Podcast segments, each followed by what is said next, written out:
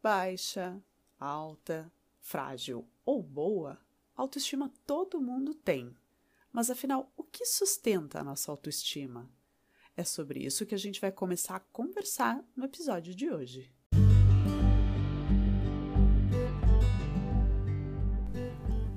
Eu sou Luciene Geiger e convido você a estar comigo em mais um episódio do Berço. Um podcast para quem já percebeu que vivemos uma época de intensas e profundas mudanças individuais e coletivas. Um podcast para você que quer se comprometer e colaborar para que essa mudança seja positiva, construtiva e regenerativa para você e também para todo o planeta. Último episódio do Berço, a gente conversou sobre autoestima, quando eu apresentei os diferentes tipos de autoestima e comentei sobre o livro do Diogo Lara, onde inclusive ele aborda esses tipos e, e aquilo que sustenta a nossa autoestima. E hoje, então, eu vou começar a falar sobre alguns desses pilares. Mas eu quero lembrar rapidinho sobre a importância da gente falar sobre esse assunto que é central nas nossas vidas e que acaba tendo um alcance, uma, uma influência nas mais diversas áreas. Ou seja, vai impactar a maneira como a gente se cuida, como cuida da saúde física, da saúde mental, vai impactar o modo como a gente cultiva os nossos relacionamentos íntimos, relacionamentos no trabalho, com amigos, como a gente lida com dinheiro, com trabalho, com carreira, entre outras tantas possibilidades. Só para a gente ter uma ideia né, de como ela pode contribuir para a gente viver uma vida que vale a pena ser vivida, ou então ao contrário, viver com medo da vida, fechada para ela ou com muito receio de aproveitar tudo que ela pode nos oferecer. E para a gente entender por que a autoestima acaba sendo esse elemento central na nossa vida, a gente precisa conhecer os seis pilares que sustentam ela, que são o autorrespeito e o automerecimento, a autoaceitação e a autoempatia, a autenticidade e a autoeficácia. Trazer esses pilares aqui para esse e para os nossos próximos episódios serve justamente para a gente poder analisar e começar a agir para reparar, para reajustar cada um deles. Ainda que seja só um pouquinho com essa conversa. Porque quando a gente trabalha e fortalece pelo menos um desses pilares, todos os outros vão ganhar. E assim a gente vai desenvolvendo uma autoestima boa, uma autoestima mais equilibrada, a gente vai atualizando o sistema. E nossa personalidade funciona mesmo como um, um sistema operacional. Vez por outra, a gente corrige alguns bugs, adiciona algumas funcionalidades e no fim das contas, todo o sistema parece que funciona de uma maneira mais otimizada. Ou seja, a gente mexe numa pontinha, mexe num pontinho e todo o restante vai, vai se reorganizando e se atualizando. Então hoje a gente vai explorar um pouquinho os pilares do autorrespeito e do automerecimento. Sabe aquela frase respeito é bom e eu gosto? Conta uma coisa para mim agora. Por quem você gosta de ser respeitada? Antes disso, até pergunto: você considera que tem sido suficientemente respeitada como pessoa pelas suas escolhas, nas suas ações? É bem verdade que a gente gosta de ser respeitada, de, de receber o respeito das outras pessoas, como, por exemplo, respeito dos nossos parceiros amorosos, dos colegas de trabalho, dos filhos, mas também é frequente, se a gente lembrar que uma boa parte das pessoas tem uma autoestima mais capenga, é frequente que a gente não se dê o devido respeito, como se diz popularmente. A gente exige dos outros que os outros nos respeitem, mas nem sempre nós mesmas nos respeitamos. E o autorrespeito tem a ver com a gente se levar em consideração, com levar em conta a nossa dignidade como pessoa e, a partir disso, da gente se cuidar, de cuidar da nossa vida, na, da nossa saúde, das nossas realizações, do nosso bem-estar de modo geral. E a verdade é que, para que a gente garanta o respeito por parte das outras pessoas, para garantir que a gente vai receber o respeito delas, a gente primeiro precisa se respeitar. De certo modo, se priorizar num processo de, de autoconsideração e autocuidado. Como mãe e como terapeuta, e também, claro, como mulher que tem amigas que vivem ou viveram isso, eu vejo como é fácil, por exemplo, a gente deixar de se cuidar a partir de, de se tornar mãe, né? Da vivência da maternidade. O bebê nasce por um bom tempo, parece que a gente não tem mais hora para nada. A gente dorme quando o bebê está dormindo, a gente come enquanto ele segue dormindo, até tomar banho, ir ao banheiro vira uma, uma verdadeira saga. Quem nunca viveu a experiência de querer pagar para poder fechar a porta do banheiro e ficar lá sem escutar um banho? Ou então, quem nunca levou carrinho, bebê conforto e coisas parecidas para tomar banho porque precisava seguir de olho no bebê? Olha, essas situações todas favorecem outras situações para as mulheres mais desatentas ou mais desconectadas de si. A gente acaba nesse movimento priorizando as necessidades do bebê e se deixando em segundo plano. Em alguns casos, eh, eu diria assim, não só em segundo, né, mas em terceiro ou até quarto plano. Ok que bebês pequenos, bebês recém-nascidos, eles demandam mesmo um bocado de cuidado. Mas se a gente não estiver atenta, conectada com as mudanças que vão acontecendo ao longo do tempo, a gente corre um grande risco de nem perceber que eles estão crescendo, que eles estão demandando menos dedicação direta da nossa parte e a gente vai se perdendo. A gente vai deixando de perceber que, bom, agora já posso dar uma saída, vou poder sair com as amigas agora, agora já consigo tomar um banho mais longo, programado, talvez, porque o bebê já está dormindo mais horas, ou então num horário mais previsível. E a gente precisa estar tá atento a isso. E claro, se levando em conta também, né? Não só o bebê, mas também se levando em conta. Porque as demandas dentro de uma casa, de fato, nunca vão acabar. Eu cresci numa casa em que sempre houve mulheres trabalhando para manter a casa em ordem, limpa. Mas essa, essa nunca foi a minha vivência na minha vida adulta.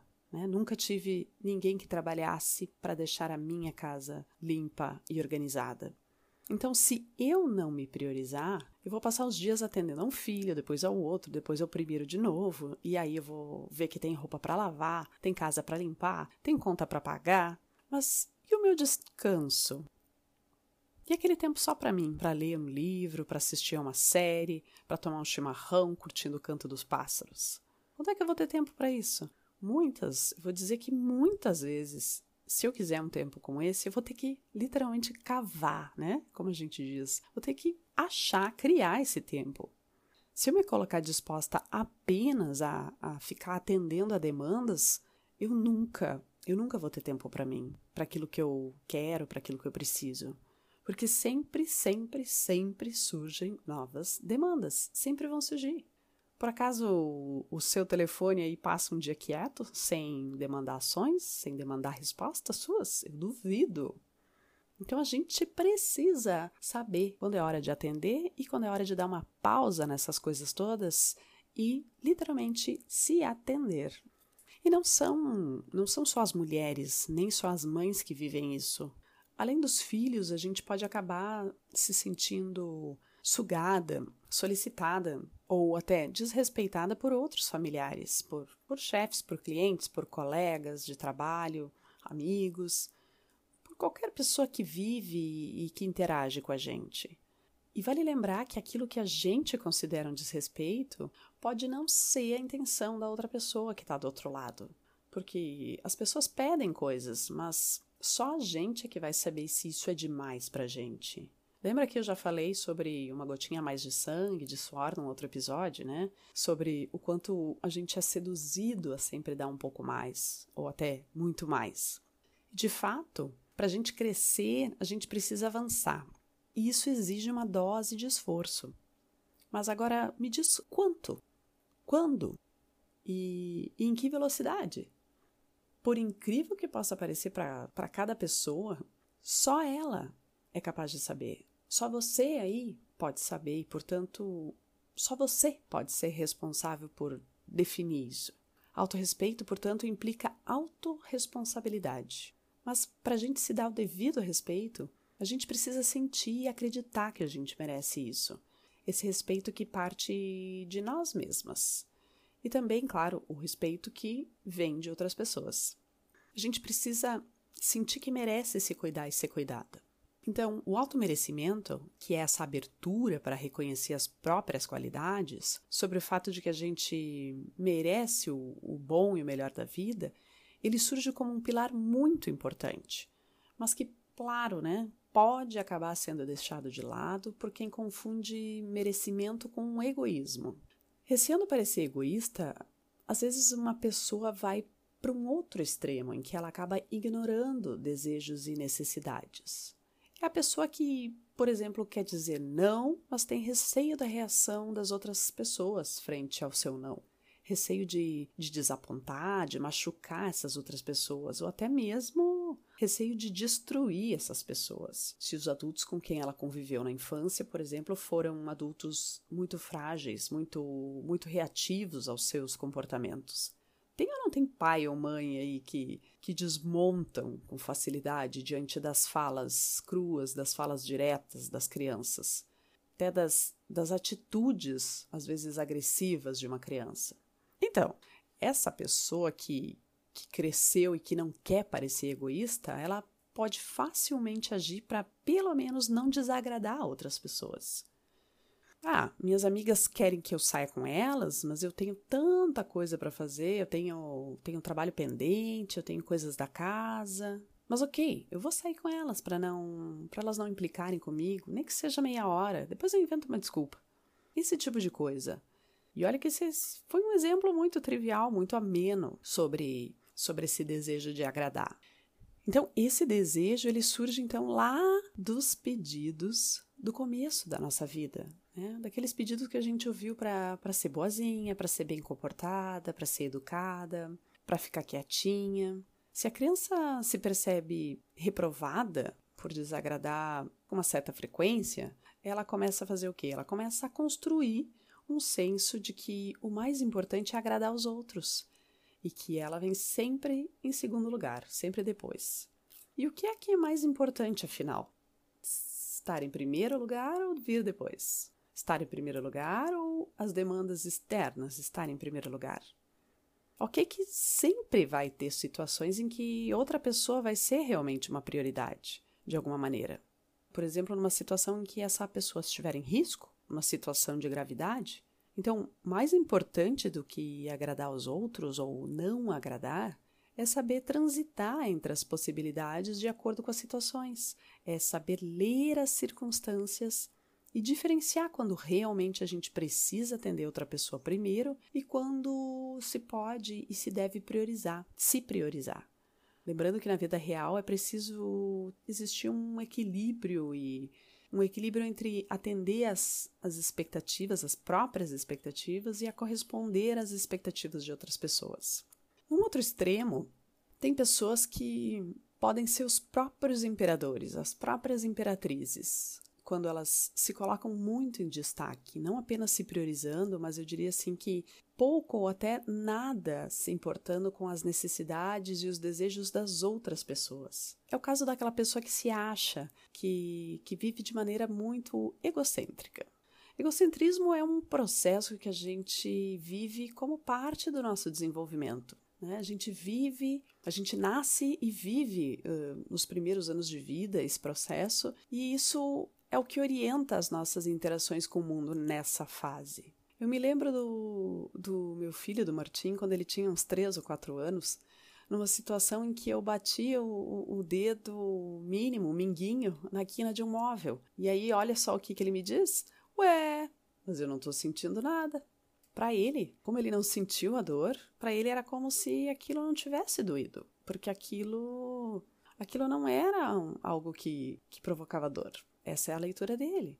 E essa é a leitura, essa é uma possível leitura e muito comum das crianças nessa fase. O que elas não estão vivenciando, elas não entendem que um outro pode vivenciar. Então, para ele, foi essa a compreensão. Ou seja, porque ele não levou, naquele caso, ele não levou em conta que eu poderia estar sentindo alguma coisa diferente, né? Que as outras pessoas podem e costumam, de fato, perceber as coisas de uma outra maneira. Mas ok, tranquilize-se aí. Ele, ele foi suavizando, né? Esse comportamento foi suavizando ao longo dos anos. Né? E é o que se espera de uma criança. Hoje ele já tem oito anos e hoje ele tem bem menos atitudes egocêntricas.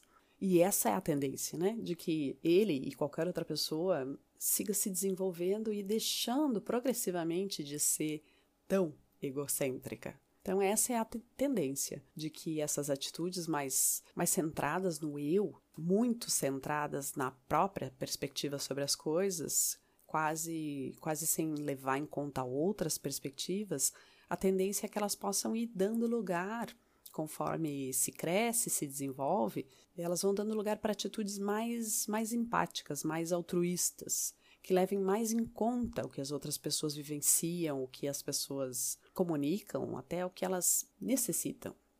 Mas algumas pessoas que seguem para a vida adulta com uma autoestima alta, inflada, podem, por vezes, se achar no direito de serem mais, ou de terem mais, ou de terem tudo o que quiserem a qualquer preço, a qualquer custo. E quando eu digo mais, eu não digo terem mais do que elas tinham antes, mas eu digo terem mais que as outras pessoas. É aquela ideia de eu mereço férias no verão, os outros que se ajustem nos outros meses. E eu mereço esse curso no exterior porque eu sou a pessoa mais bem preparada, os outros nem estão aos meus pés, algo assim. É a pessoa que não se importa com melhores oportunidades para outras pessoas. É uma pessoa que, que não se importa com, com igualdade, com equidade. O foco dela é no que ela pode e no que ela quer conquistar para ela. E as outras pessoas que se virem para fazer ela ser e ter o que ela quer.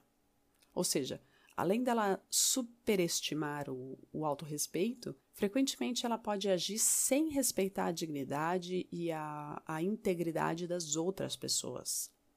Por outro lado, dificuldade de receber elogios, de pedir que os outros esperem, de cobrar pelo seu trabalho, de, de receber presentes e outros benefícios, estar em trabalhos ou dinâmicas familiares em que se é sugado por outras pessoas, em que outras pessoas se aproveitam das suas ações, da sua confiança, são algumas das dificuldades de quem acredita que não merece ou que merece menos que as outras pessoas. E tudo isso tem uma base que eu enfatizei no episódio passado, que é a noção de valor, ou mais especificamente de, de valor próprio, de alto valor. Além disso, tem uma outra coisa implicada aqui. A necessidade que toda pessoa tem de, de se sentir pertencente. Senso de pertencimento é algo fundamental para todo ser humano. E a gente é capaz de fazer muitas coisas para passar a pertencer ou então para não deixar de pertencer numa relação amorosa, numa família, num grupo do qual a gente faça parte ou do qual a gente queira fazer parte. Então, seja recebendo carinho, amor, respeito, atenção ou até mesmo recebendo deboches, ameaças, agressões, porque é melhor receber isso do que receber nada. Essa é muitas vezes a leitura que uma pessoa aprende a ter, a fazer desde a infância. Seja lá então o que a gente receba, a gente se percebe pertencendo, tendo um lugar. Talvez você até diga que, como se diz aqui no sul, né, bem capaz, Lu, antes só do que mal acompanhada. Antes não receber nada do que receber migalhas, do que ser desrespeitada. Se você diz isso, talvez você diga porque sabe que merece respeito e, e outras coisas positivas. Mas infelizmente nem todo mundo tem consciência disso. E tem gente que tem consciência, mas acaba não se dando conta de que existe uma diferença entre merecer e, e receber isso. Pode ser até que a pessoa sinta que merece, mas acaba não recebendo e às vezes nem sabendo o que fazer para receber. Então, o que eu vou repetir é o que eu falei lá no começo. Quer ser respeitada? Quer ser considerada por outras pessoas? Então, esteja atenta para não receber menos que isso, para não receber desrespeito e desconsideração. É comum ver pessoas que não se respeitam e ficam furiosas quando alguma coisa acontece e se dão conta de que outra pessoa não está respeitando elas. Mas mais do que se perguntar por que uma pessoa está ali há meses ou anos fazendo alguma coisa desrespeitosa para você, procura procura responder por que será que você ainda deixa essa pessoa fazer isso com você? Porque a gente pode, sim, a gente pode se deixar explorar sem se dar o devido valor e sem, sem colocar os limites necessários para a nossa preservação, para a preservação das nossas relações, para o crescimento delas e, e também para o nosso próprio crescimento. E aí, claro, o vitimismo, a raiva podem aparecer quando a gente tolera ou então quando a gente tenta tolerar algo que para nós é intolerável. Quando a gente permanece no sim, dizendo sim quando no fundo o que a gente quer é gritar um belo de um não. A gente passa a ter raiva não só do outro, a gente passa a ter raiva da gente mesma. E aí de alguém nos pegar atravessada, como se diz. Às vezes, uma besteira, uma coisa nada a ver que acontece, faz com que a gente acabe explodindo. Então, se você estiver tendo explosões frequentes, confere aí dentro se não tem sido uma tentativa meio torta de dizer chega, de, de se defender, o seu jeito de exercer autorrespeito quando alguém passa dos limites com você. Pode ser. Mas lembra também uma coisa: a gente sempre pode mudar e crescer. E esse é o meu convite para cada uma de nós. Então, se anda rolando treta por aí, se, se a treta se repete, vem se repetindo, vai lá, conversa, diz como você se sentiu e, e o que você espera dali para frente. Não queira que as outras pessoas respeitem você por mágica, quando talvez nem você se respeita. Porque a mudança começa de dentro para fora. Não tem jeito. Estabeleça limites para outras pessoas nas suas relações, para não permitir nem deixar ser explorada. Comece então a se respeitar, a, a honrar o seu tempo, o seu espaço sagrado, para tudo aquilo que você nutre. Primeiro, comece a honrar isso primeiro, para só então ter condições de estar e de fazer com as outras ou pelas outras pessoas. Coloque-se em primeiro lugar, sempre que for possível. Veja que a solução, então, é, não é se fechar para o mundo e fazer só o que você quer. E também não é só atender aos pedidos que vêm de fora, quando a gente muitas vezes acaba se alienando, se afastando da gente mesma. Então, o importante é começar a se colocar como prioridade, como eu falei antes, sempre que for possível, e, e lembrar que generosidade não é algo obrigatório mas é algo que vem de uma disposição interna nossa para fazer algo para outras pessoas a partir de um coração cheio. É algo que vem de um coração preenchido. E, e não de um que, que busca preenchimento, que busca reconhecimento das outras pessoas, que busca a gratidão das outras pessoas pela sua ação, pela sua ajuda. Lembra isso. Lembre-se disso. Bom, agora então chegou a hora da ação.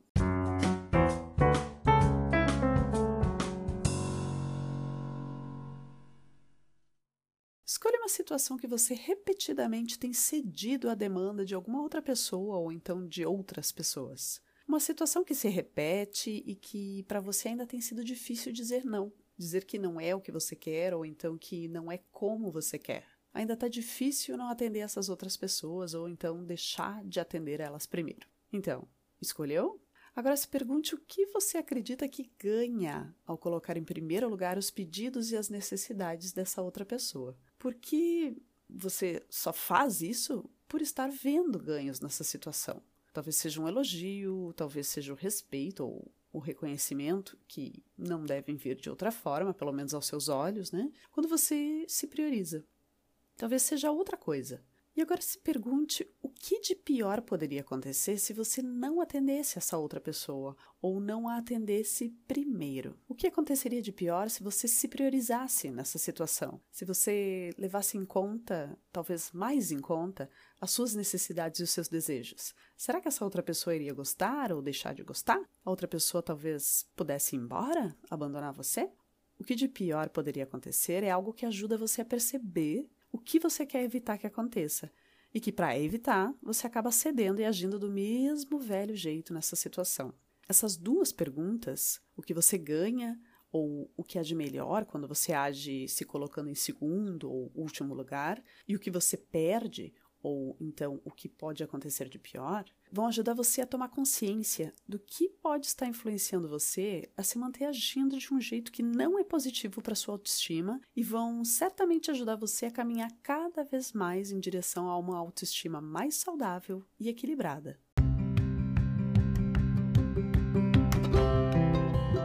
Agora chegou a minha vez de escutar você. Então, se você curtiu esse episódio, escreve contando para mim no meu perfil do Instagram, que é luciene.geiger, ou na minha página do Facebook, que é luciene.geiger.fb. Aproveita e escreve lá que outros temas podem fazer parte de novos episódios. ou o que do episódio de hoje você quer conhecer melhor. E compartilhe esse podcast com as pessoas para quem você acredita que ele pode fazer alguma diferença, ok?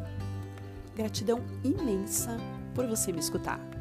Um abraço e até o nosso próximo episódio.